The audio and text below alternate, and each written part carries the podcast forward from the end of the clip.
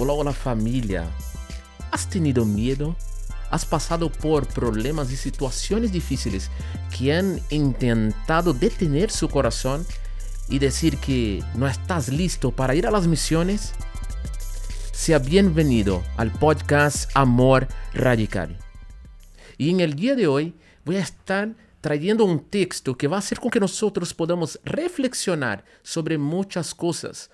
La verdad es que para que nosotros podamos estar involucrados en la misión de Dios, porque nosotros sabemos que Dios está en misión, ¿verdad? Y Dios tiene un propósito para cada uno de nosotros. Pero nosotros vamos a pasar por conflictos, problemas y situaciones difíciles que en muchos momentos van a intentar hacer con que tú y yo retrocedamos. Y nosotros vemos un ejemplo claro de eso en el libro de, de 1 Samuel, donde nosotros vemos el ejemplo de David. David, como nosotros, tuvo también sus problemas, sus miedos, sus conflictos, pero a, la diferencia de muchos de nosotros, David luchó contra cada temor, contra cada miedo y contra todas las situaciones que se levantaron contra él. En el primer libro de Samuel, en el capítulo 17, versículo 1 nos dice así, los filisteos juntaron sus ejércitos para la guerra y se congregaron en Seco, que es de Judá, y acamparon entre Seco y a Seca, entre Afes, allí estaban ellos. También Saúl y los hombres de Israel se juntaron y acamparon en el valle de Ela, y se pusieron en orden de batalla contra los filisteos. Y los filisteos estaban sobre un monte de un lado, y Israel estaba sobre otro monte, en el otro lado, en el valle de Ela. Esse é um texto que me encanta porque aqui nós podemos encontrar alguns personagens que me chamam muito a atenção. Estou seguro que vão a bendecir sua vida em el dia de hoje e que representam os inimigos da missão. Dios quiere que nosotros podamos proclamar su reino. Dios quiere que toda la tierra conozca sobre su gloria, pero nosotros enfrentamos enemigos todos los días. Déjame contarte un poquito del contexto y lo que estaba sucediendo allí. El pueblo de Dios estaba en una guerra contra los filisteos y es increíble ver que estaba el rey Saúl de un lado con su ejército y del otro lado Havia um exército chamado o Exército de los Filisteus, que estava com um gigante. E não diferente la sociedade de hoje, porque a sociedade de hoje também tem problemas, como o povo de Deus em esse momento estava enfrentando também um grande problema. Habían gigantes que estaban del otro lado y querían destruir el pueblo de Dios. En nuestros días existen muchos gigantes. Cuando nosotros caminamos por las calles de Santiago o caminamos por las calles de Brasil, vemos los enemigos de la misión de Dios. ¿Y cuáles son esos enemigos? El miedo, el sistema religioso, el temor, el miedo a fallar y fracasar. Ou quizás a falta de apoio. Você se vai identificar quizás com muitos pontos de los quais vou tratar aqui agora. E me gostaria já dizer-te que se você ha vivido e ha luchado contra os enemigos de la misión, sepa que Deus está contigo e aquele que nos chama também nos ajuda a que nós podamos cumprir com su propósito. Porque esse propósito não tem que ver com nós tem que ver con Dios y su deseo es eterno. Y de la misma manera que Dios usó hombres en el pasado, Dios nos va a usar hoy para que nosotros también podamos tener victoria contra los enemigos de la misión de Dios. Cuando nosotros vemos ese texto, vemos a un Israel que estaba con miedo, que estaba con temor, que estaba en un rincón porque estaba siendo atacado. Eles estavam em um vale. Havia um vale que separava Israel de los filisteus. E muitos de nós hoje, em nossa sociedade, como igreja e como hijos de Deus, também existe um vale. Existe um vale que ha tapado nossos olhos e que não nos deixa ir e lutar contra os inimigos da missão. Me explico. Hay gigantes que se están levantando.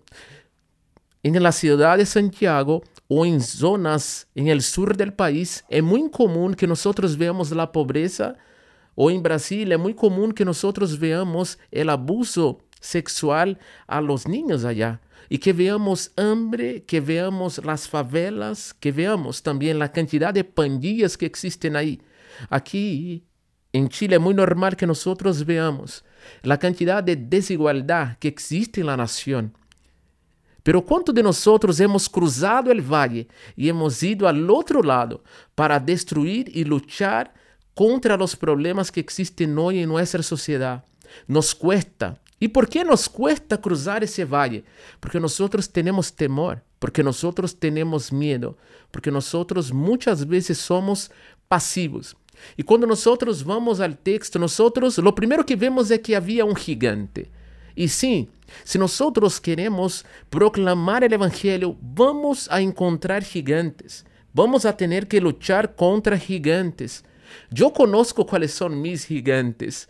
¿Cuáles son sus gigantes? Ahí donde tú estás en ese momento, escuchando ese podcast, usted tiene la capacidad de reflexionar, pensar y decir, ¿sabe qué? Mis gigantes son la falta de fe. Mis gigantes son la incredulidad. Mis gigantes son la falta de recursos económicos. Mis gigantes son la falta de apoyo de mi congregación, de mi iglesia o hasta mismo de las personas de mi familia. Había un gigante que se llamaba Goliat y ese gigante gritaba y decía, hay un hombre ahí en Israel que venga y luche conmigo. Y si ese hombre tiene victoria contra mí, yo y todo el ejército seremos esclavos de Israel. Pero si Israel pierde esa batalla, si ese hombre es derrotado, Israel y ese hombre, ellos tendrán que ser nuestros esclavos. Déjame decirte, cuando nosotros como hijos de Dios entramos en un estado de pasividad y no nos movemos y no proclamamos el reino y no somos cristianos dinámicos, nosotros ya estamos siendo esclavos. Porque Israel fue llamado para poder conquistar, para poder avanzar, como nosotros como hijos de Dios fuimos llamados a proclamar el reino de Dios. Mira, la palabra reino en su contexto original, la palabra usada es la palabra basilea. Y la palabra basilea tiene que ver con gobierno, con dominio, con establecerse. Entonces, el deseo de Dios para nosotros hoy es que su reino se establezca. ¿Y qué significa eso? Que su gobierno venga, que su voluntad venga, que las personas sean alcanzadas. Y eso no lo hacemos solamente con un clamor en la iglesia un día domingo, sino que eso nosotros hacemos a través de nuestras acciones, a través de un movimiento que es espiritual, pero que también es físico, porque alimentar el, el pobre, perdón, no tiene que ver con orar por el pobre, sino que tiene que ver con entregar alimento al pobre. Déjame decirte cuál es el valle que está entre usted y los problemas de su comunidad, de su comuna, de su barrio, de su ciudad, de su región y de su país. Es tiempo de que nosotros podamos cruzar este valle, ir al otro lado, destruir a los gigantes y proclamar el Evangelio y hacer con que el reino de Dios sea conocido en todos los lugares donde nosotros estamos. E quando vamos à Bíblia, vemos al gigante que estava aí e estava gritando. E quizás muitas coisas estão gritando hoje e te dizem: tu não tens a capacidade porque nunca has estudado em uma universidade teológica. Não tens a capacidade econômica para fazer um viaje missioneiro e ir mais allá. Não tens a capacidade porque tu igreja não te vai a apoiar. Pero yo quería decirte que usted tiene que ver con los ojos de Dios. Dejemos ese enemigo atrás. No escuchemos a los gigantes que están gritando y que quieren hacer con que nosotros retrocedamos.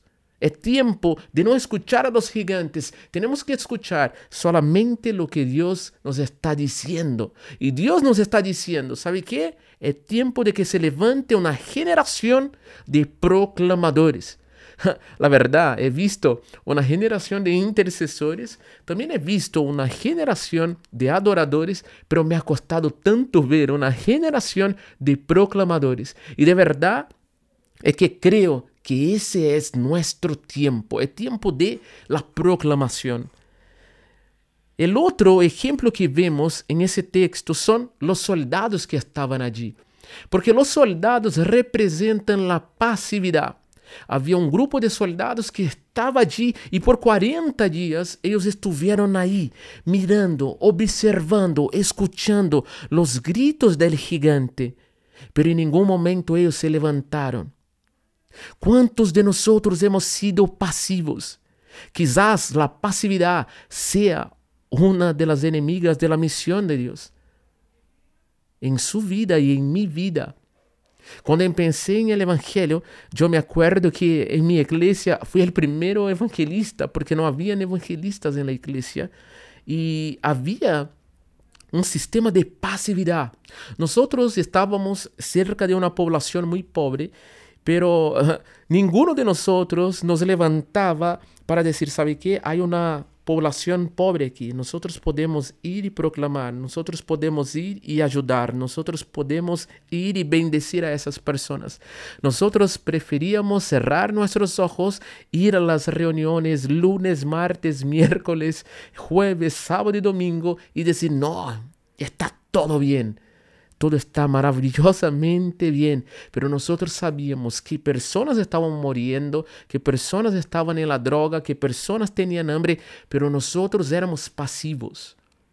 Éramos pasivos. Así que si ha sido pasivo y si usted se identifica con los soldados pasivos, es tiempo de que ya no seas pasivo. Es tiempo de que te puedas levantar y te muevas.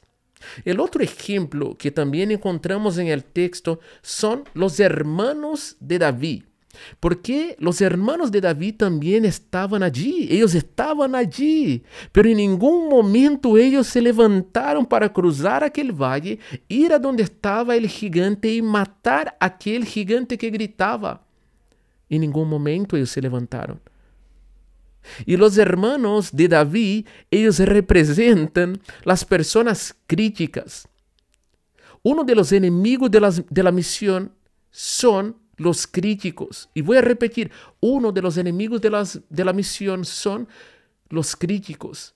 Personas que no se levantan para ir, personas que no se levantan para cruzar el valle, personas que no se levantan para bendecir a la población y a la gente que necesita, pero cuando te levantas, cuando tú te motivas, cuando tú te animas a ir y predicar el Evangelio, esas personas se oponen, son opositores.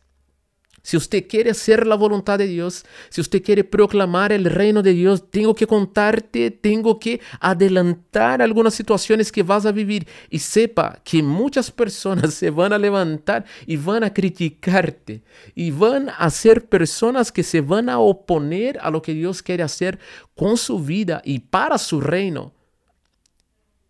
Los hermanos de David por 40 días estuvieron escuchando a un gigante que gritaba, que se había levantado contra el pueblo de Dios, pero ellos no dijeron nada. Cuando David se presenta y David dice, ¿qué está sucediendo aquí? ¿Por qué ese hombre está, eh, está gritando, está afrontando nuestro, nuestro pueblo? Los hermanos de David se levantan y dicen, ¿qué vienes a hacer aquí, hombre? Mírate, Tú eres orgulloso. Tú eres muy creído. Imagínate, los críticos. Nosotros no podemos ser críticos. Si personas se están levantando, nosotros tenemos que ser las manos que apoyan a esas personas. Déjame decirte, y usted que está escuchando ese podcast, si usted tiene hermanos en la iglesia, si usted conoce personas que se han levantado y Dios ha puesto el sueño en sus corazones de poder predicar el Evangelio en África, en Asia, en Medio Oriente, nunca sea la boca que les dice, no vayan. Hay mucha necesidad aquí, no vayan para allá. Porque claro, hay necesidad aquí, pero también hay necesidad allá. Muchas veces nosotros criticamos a las personas que están involucradas en las misiones, pero nosotros no somos un aporte y no estamos ayudando y siendo de bendición. Por eso en ese tiempo, si nosotros no podemos ir, seamos las manos que están sujetando la cuerda, que sostienen la cuerda para que los misioneros vayan, para que los proclamadores proclamen, para que los evangelistas evangelicen. Pero jamás seamos críticos, jamás seamos personas que son oposición para que el reino de Dios se establezca. Otra clase de persona que también encontramos allí es Saúl. Saúl representa el sistema religioso y el sistema religioso también es un enemigo de la misión de Dios. ¿Por qué? Te explico. Porque el sistema religioso te va a decir, ya vayan proclamen, pero ustedes tienen que ir y tienen que decir, ustedes son de, nosotros somos de la iglesia tal, nosotros somos bautistas, nosotros somos de asamblea, nosotros somos de la iglesia discípulos de Cristo. El sistema religioso te pone sistemas y te dice, ustedes tienen que moverse, pero ustedes tienen que moverse de acuerdo a nuestro sistema de acuerdo a nuestra creencia, de acuerdo a cómo nosotros nos movemos. Entonces, evangelizamos la gente y eso es gracioso, porque una vez estuve en una iglesia y nosotros evangelizábamos personas, pero cuando estábamos en la calle nunca decíamos, ah, nosotros somos de la iglesia bautista o nosotros somos de la iglesia, eh, la iglesia eh, discípulos de Cristo, otra iglesia, otra denominación, sino que nosotros decíamos, nosotros creemos en Cristo. Y cuando las personas llegaban a la iglesia, recién iban a saber de qué iglesia éramos nosotros. Nosotros como cristianos, cuando estamos en la calle, lo primero que hacemos es, no, estamos aquí evangelizando y somos de la iglesia tal, o somos de, de, de otra iglesia. Decimos, de una, de qué denominación somos. Y eso no es importante. Lo que es importante es que nosotros podamos proclamar el nombre de Cristo, que la gente se arrepienta, que la gente crea en Cristo y crea en el Evangelio y pueda ser salva por medio del Evangelio. Como decía Pablo en, en Corintios, en la carta a los Corintios, él decía, no me avergüenzo del Evangelio porque es poder de Dios. Entonces su predicación estaba enfocada en Cristo. Así que tengamos cuidado con el sistema religioso. Y cuando nosotros vemos a Saúl, ¿por qué Saúl representa el sistema religioso? Porque Saúl estaba sentado en una silla, sentado en su trono, y Saúl no se levantó para luchar contra Goliat. Él estuvo ahí sentado los 40 días escuchando el gigante que gritaba y afrontaba la sociedad de Israel. Hoy en nuestros días hay muchas personas que son como Saúl, que están sentadas en un trono en la iglesia. Ellos están escuchando, ellos saben que hay problemas, ellos saben que hay hambre, saben que hay problema de alcoholismo, saben que hay una juventud que se está perdiendo, ellos saben que hay inmoralidad, ellos saben muchas cosas. Ellos escuchan los problemas, pero ellos no se levantan de su silla para ir a hay problemas y poder ser una solución. E se tu estás escutando esse podcast, o Senhor nos está chamando a que nós seamos a solução. Não somos parte de um sistema religioso, somos parte do reino de Deus. E o reino de Deus está em movimento, não está em um trono. Deus quer que seamos cristianos dinâmicos. E Saúl estava sentado em um trono.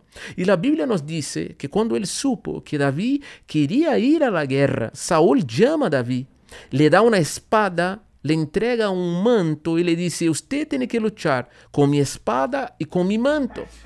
Y lo que él estaba diciendo era, ustedes pueden ir, pero ustedes tienen que ir con mis armas. Ustedes pueden ir, pero ustedes tienen que ir con mi visión. Ustedes pueden ir, pero ustedes tienen que luchar de acuerdo a mi sistema. Por eso el sistema religioso es uno de, los enemigos de la misión, porque el misionero está más preocupado con que el reino crezca. Entonces, para él no importa si las personas se van a congregar en la Asamblea de Dios, en la Iglesia Bautista, en la Iglesia del Señor, en la Iglesia Discípulos de Cristo, en la Iglesia Alas de Paloma, no le importa, porque él quiere que el reino crezca y pueda avanzar. Así que tengamos cuidado con el sistema religioso. Y el último personaje que nosotros vemos en la historia es David. Y David representa el cristiano dinámico. David representa ese joven, esa joven, ese niño o ese hombre que cuando é afrontado por um gigante, quando vê que há um vale, quando vê que há problemas, quando vê que há necessidade em um lugar, ele se levanta. Seus vecinos têm hambre, ele sabe, então o que ele faz é ser de bendição. Então ele não ora solamente por seus vecinos, sino que ele vai a um super, compra comida e leva para que pueda alimentar a seus vecinos. Ele sabe que há muita gente com problemas la, com drogadição, então ele vai aonde há problemas e ele destrui a los problemas. Davi é aquele que calla a los gigantes. Davi é aquele que destrui a los problemas. E nós temos que ser como Davi, cristianos dinâmicos que han sido chamados por Deus que se han manifestado. ¿Por quê? Porque estão llenos com su Espírito Santo. La Biblia dice que cuando David llega allí donde estaba el gigante, Goliat lo primero que dice es, ¿quién eres tú? ¿Usted cree que yo soy un perro? Usted viene contra mí con piedras y con un palo en la mano. De la misma manera, David se levanta y dice, usted viene contra mí con espada y con lanza, pero yo voy a luchar contra usted en nombre del Señor de los ejércitos y Él me dará victoria. Por eso nosotros tenemos que llevar nuestros temores a Dios. David era un joven, yo creo que quizás tenía temores en su corazón, tenía miedo, como muchos de nosotros tenemos temores y miedos. Tenemos miedo a que no nos vaya bien, a que no seamos capaces de adaptarnos en una cultura diferente o en una región diferente. Tenemos miedo a no tener apoyo económico y fracasar. Tenemos miedo a que nuestro ministerio no sea un ministerio efectivo y que el reino de Dios no sea establecido por nuestra culpa. Pero nosotros podemos llevar todos nuestros temores y todos nuestros miedos al Señor y Él estará con nosotros y nos respaldará. Y como había dicho en unos minutos anteriores, sepan que si el Señor te llamó, el Señor te respaldará y el Señor será aquel que te va a ayudar con todos sus miedos y sus temores. No tengamos miedo, porque la Biblia dice que aquel que tiene miedo es porque no está perfeccionado en el amor. Y nosotros somos una generación que ama al Señor, que vive el Señor, que respira el Señor. Y queremos no solamente tener esa noticia para nosotros, sino que queremos compartir esa noticia con otras personas. Y yo te invito, espero que te haya gustado ese podcast. Si usted es una persona que no queda con el mensaje solo para usted, te invito a que puedas compartir ese podcast con otras personas. Motiva a sus amigos, motiva a su familia, motiva a su iglesia, a que ellos puedan involucrarse en la misión de Dios. Eso fue amor radical.